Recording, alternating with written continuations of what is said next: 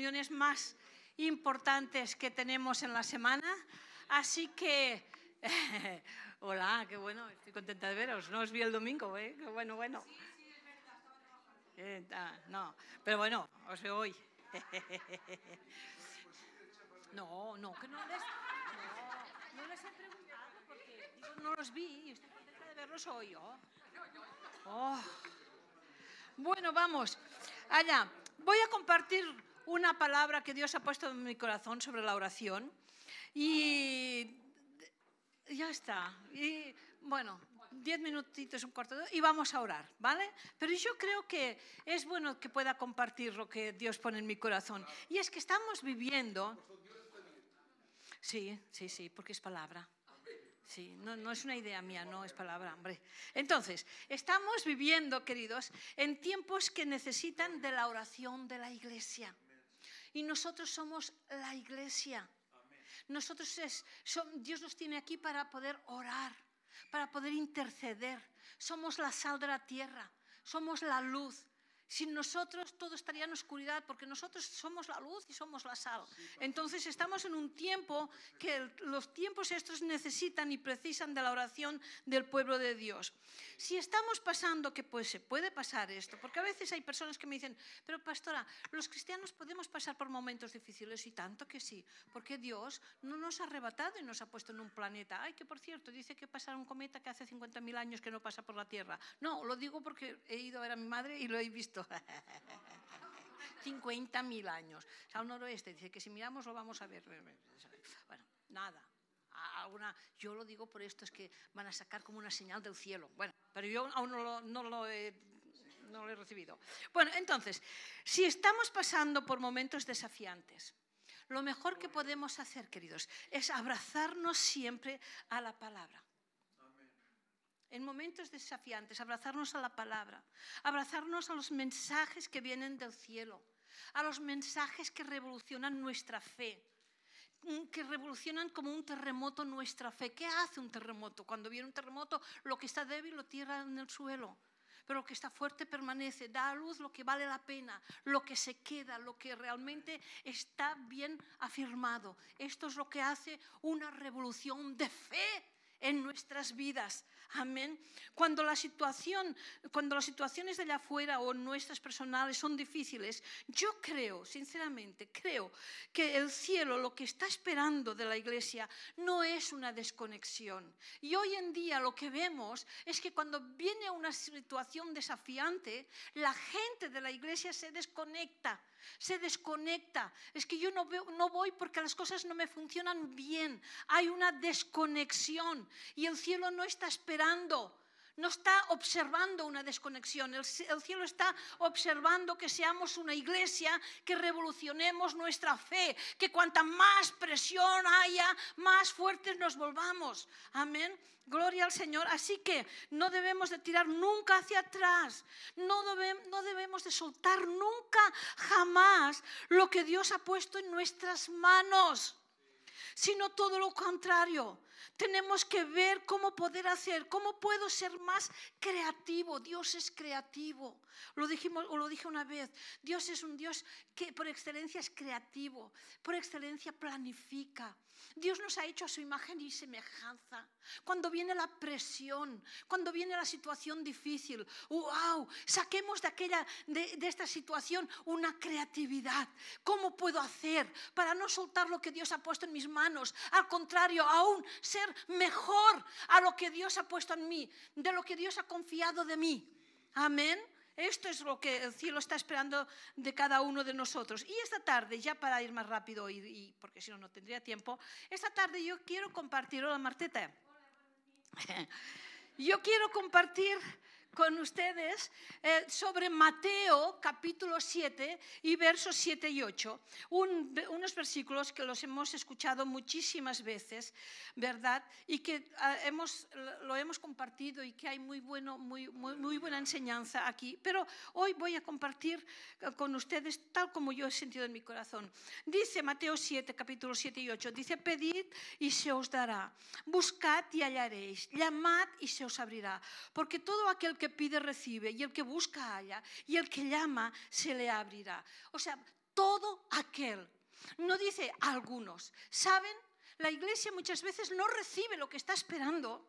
Y vuelvo a decir lo mismo, y nos desconectamos porque no recibimos, porque nos pensamos que Dios no va a cumplir lo que está escrito. Dice, y todo aquel, aquel entra usted y entra yo. Ahora, a veces, ¿por qué no recibimos? Vamos a escudriñarlo. ¿Por qué a veces no recibimos, queridos? Miren, dice, el que pide recibe. Vale, vamos a mirar la palabra pedir. Significa ir delante de Dios y exponerle nuestra necesidad. Es decir, darnos cuenta de qué es lo que nos hace falta y comenzamos a pedírselo al Señor darnos cuenta de qué es lo que nos hace falta. Pero el problema, queridos, es que cómo nos damos cuenta de lo que nos hace falta en nuestras vidas. ¿Cómo nos damos cuenta? ¿Dónde nos enfocamos para observar qué es lo que nos hace falta en nuestras vidas? Por la mañana, antes de salir, pasamos por el espejo y observamos si nos hemos lavado la cara, los dientes, los arreglamos, los hombres se, afeitan, ¿verdad? En un espejo. Vale, pues yo en mi corazón tenía para compartir con ustedes. ¿Dónde nos enfocamos? ¿Dónde miramos? ¿Qué es el modelo que tenemos delante de nosotros, de nuestros ojos, para pedirle al Señor? Si nos miramos en el espejo del mundo, queridos, vamos a pedir muchas cosas que quizás no las recibamos. Y ahí viene, que como no la recibimos, nos desanimamos, pero porque pedimos conforme lo que vemos del mundo. Por eso dice en Santiago capítulo 4 y verso 3, dice, pedís y no recibís. ¿Por qué? Porque pedís mal para gastar en vuestros deleites, ¿verdad? Mirémonos al espejo, queridos, de la palabra. Me hubiera gustado compartirlo más profundamente, pero bueno, mirémonos en el espejo de la palabra. Miremos a Jesús, que es la imagen perfecta de nuestra nueva creación. Aleluya. Todo lo que Jesús compró en la cruz del Calvario podemos pedirle, pedírselo, simplemente porque, porque el precio ya está pagado. Pero antes de poner delante de nuestros ojos el mundo, el mundo nos va a decir, ay Señor, dame para pagar la casa, dame para comprarme el coche, dame un mejor trabajo para llegar al final de mes, dame... Y siempre estamos pedidos para nosotros, para nosotros, para nosotros. Señor, cuida a nuestros hijos, Señor, cuida a nuestra... para nosotros. Y a veces no recibimos y dice, ¿por qué me pasa esto? Porque la oración quizás no la hemos enfocado como está enfocada en la palabra de Dios. Amén. Vale. El segundo, buscad y hallaréis. En la Biblia fue escrita, la Biblia fue escrita en un contexto muy diferente al contexto que estamos viviendo nosotros ahora.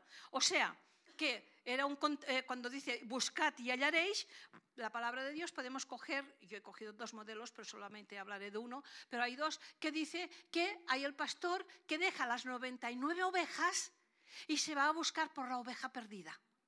Esto quiere decir salir de la zona de confort. 99 las dejo, pero voy a por aquella oveja que estaba perdida. Después también la Biblia nos habla de aquella señora que pierde una moneda. Y dice que levanta toda su casa y barre y limpia hasta encontrar la moneda y así poder hacer fiesta con, sus vecinos. Esto muchas veces lo hemos enfocado a la salvación de los perdidos, pero también lo podemos enfocar en nuestra propia vida. ¿Cuántas cosas a veces tenemos escondidas que nadie lo ve? Que tenemos 90 cosas, 99 cosas buenas que hemos rendido a los pies de Cristo. Pero hay alguna que no la hemos rendido, que se ha quedado por allí. Y cuando menos nos, damos cuenta, ¡pop! Saca las narices. ¿Eh? Y, muchas veces, en vez de, de salir de nuestra zona de confort y decir, wow, esto que no he rendido, Señor, lo traigo a tus pies y lo rindo. Y, nos, solamente nos enfocamos en buscar lo que queremos. ¿Por qué no buscamos lo que nos hace falta? Para parecernos más a Jesús, para parecernos más a Cristo. ¿Por qué no buscamos dentro de nuestro corazón lo que quizás aún no hemos rendido y que tenemos que rendir para que se cumpla la escritura, que todo lo que pidamos recibimos? Amén. Ay, gloria al Señor. Venga, va, y lo último. Y el que busca, halla. Ay, La Biblia también aquí podemos ver que fue escrita en contexto muy diferente a lo que, a lo que ahora vivimos. ¿eh? El, que, el que llama se le abre. O sea, aquí usted va a una casa y, llamamos así, pling, pling, un, un sonidito bonito. Pero la Biblia no había timbres en aquel tiempo, no estaba, no había timbres. O sea, el llamar a una puerta era llamar. Y si no te abren es continuar llamando. ¿Cuántas veces, queridos, hay puertas cerradas en nuestras vidas? Hay puertas cerradas en la iglesia. A veces hay alguna... Ponemos visión y parece que tú hayas tenido una visión y encuentras una puerta herméticamente cerrada, otra cerrada, otra cerrada. Y nos quedamos solamente con el clink, clink.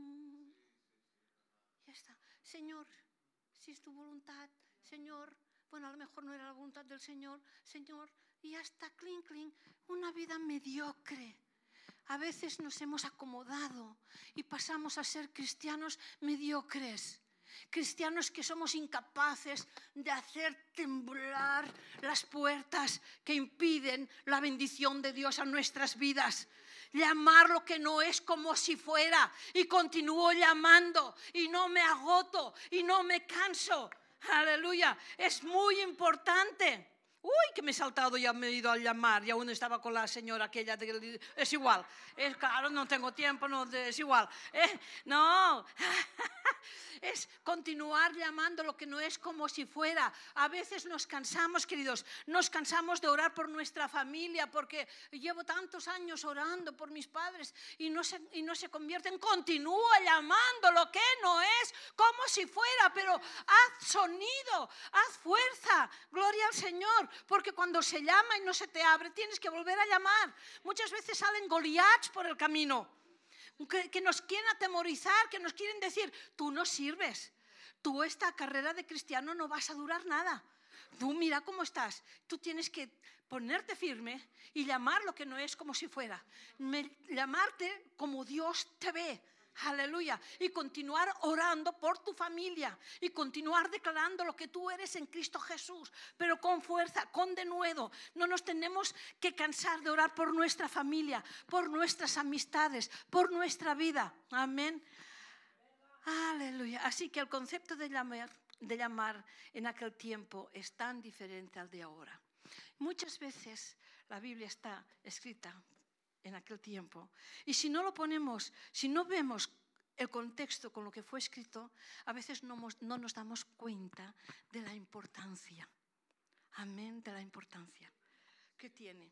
¿Por qué? Porque ahora todo es fácil. Ahora nos pensamos que vamos a la iglesia los martes, hacemos una oración, ya tiene que salir las cosas bien. Voy al domingo a la iglesia, cumplo martes y domingo, yo estoy bien. Ya está. No, no, tenemos que ser cristianos que hagamos fuerza espiritual fuertes, que no paremos hasta ver nuestras familias convertidas a Jesús, que es lo mejor. Aquí es lo temporal, pero después nos, espera una eternidad y ellos también. Y la eternidad es diferente de pasar al cielo o al infierno. Y Dios, como dije el domingo, no es un charlatán. Dios no nos ha dejado su palabra escrita revelada para que, bueno, para vendernos humo. No, no, Dios es real, lo que está escrito es real. Amén. Y si, hay, si dice que hay una eternidad al infierno, hay una eternidad al infierno. Por eso no podemos dejar de orar por nuestros familiares, amistades, por esta ciudad, por nuestro país. Amén. Nos ponemos en pie, queridos. Aleluya. He parecido una ametralladora. Parezco estos que venden cuando te llaman, quieren venderte un teléfono o algo de la luz. Ay, gloria al Señor. Ahora vamos a orar. Amén. Vamos a orar con esto en nuestro corazón.